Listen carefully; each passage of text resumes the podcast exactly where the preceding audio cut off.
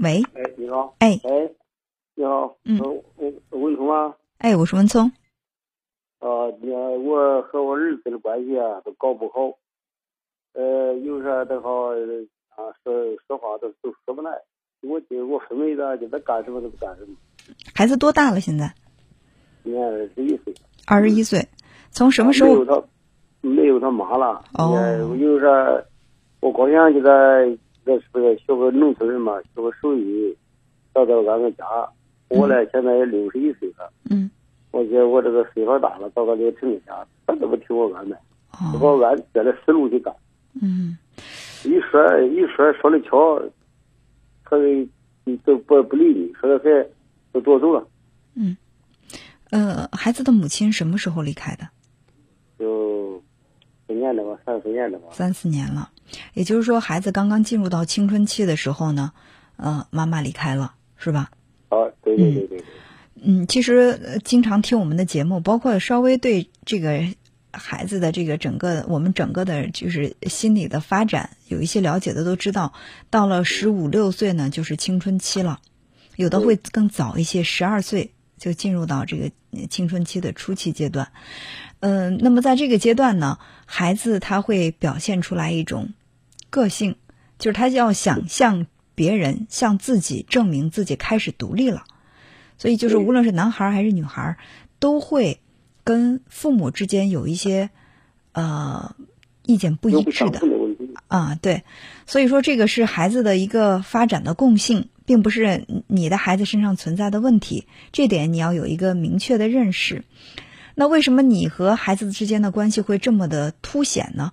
还有一个比较重要的原因就是妈妈的离开。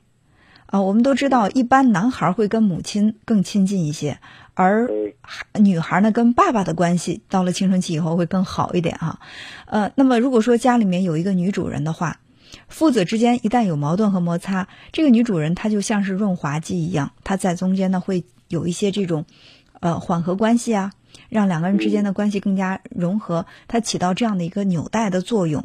可是你们现在的这种家庭结构，就是妈妈不在了，所以说，嗯，就是他和你在接触的时候，一旦嗯，我们都知道青春期他这个身心的这种发育，身体的发育也会造成心理上容易急躁啊，脾气可能会比小的时候更加的，嗯、个性一些啊。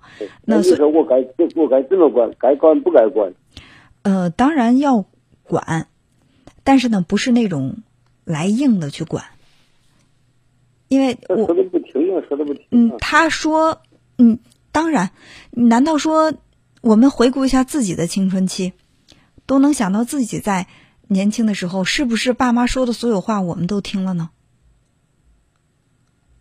可能我们想想自己的这个，最起码我能够想到，在我十八九、一二十的时候，我曾经有一段时间啊、在节目当中我也说过，我跟妈妈的关系也不是太好，就是跟母亲之间也会有摩擦，甚至也会有争吵。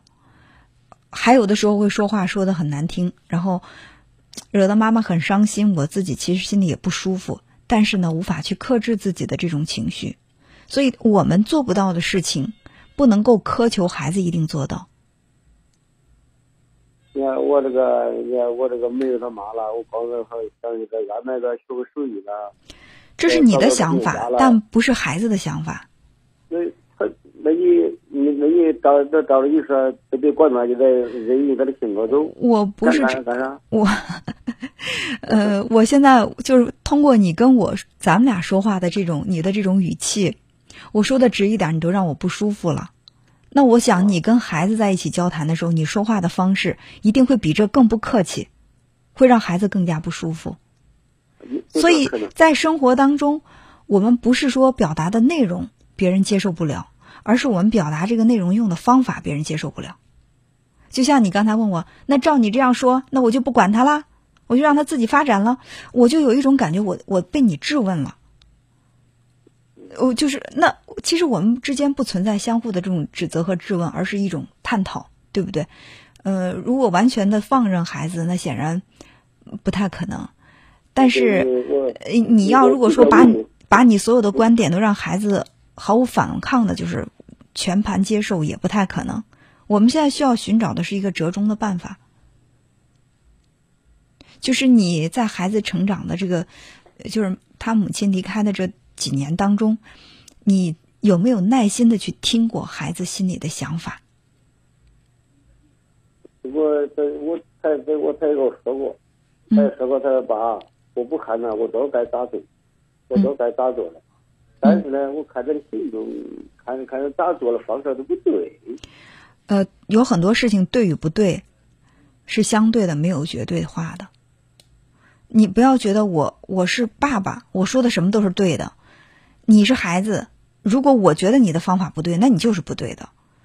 这就有一点太过于强势。那对于一个青春期的孩子，他接受不了这种强势。啊，你让这上网吧，天天要上到十二点以前都没睡过觉，早起起来要干活，一我天天叫，不不叫就不干。嗯，这方面是你是可以去呃校正的。嗯，但是你孩子为什么要天天上网？是因为他的生活当中没有目标，他不知道他去做什么。那好在上网呢，是可以让他缓解焦虑，甚至可以在中间找到成就感的一件事情。比如说打游戏，他打得很好，他在这个游戏网络当中，他是一个英雄，他获得了很多人对他的这种赞美，这是让他感到满足了。但是这种满足是虚幻的。如果在现实的生活当中，他能够充分的得到满足，就是在现实生活当中那些学习好的、工作做得好的、事业发展的好的。你再怎么去诱惑他，让他上网，他都会觉得那是浪费时间的事情。凡是网络成瘾的人，绝大多数在现实生活当中找不到一个情感的寄托。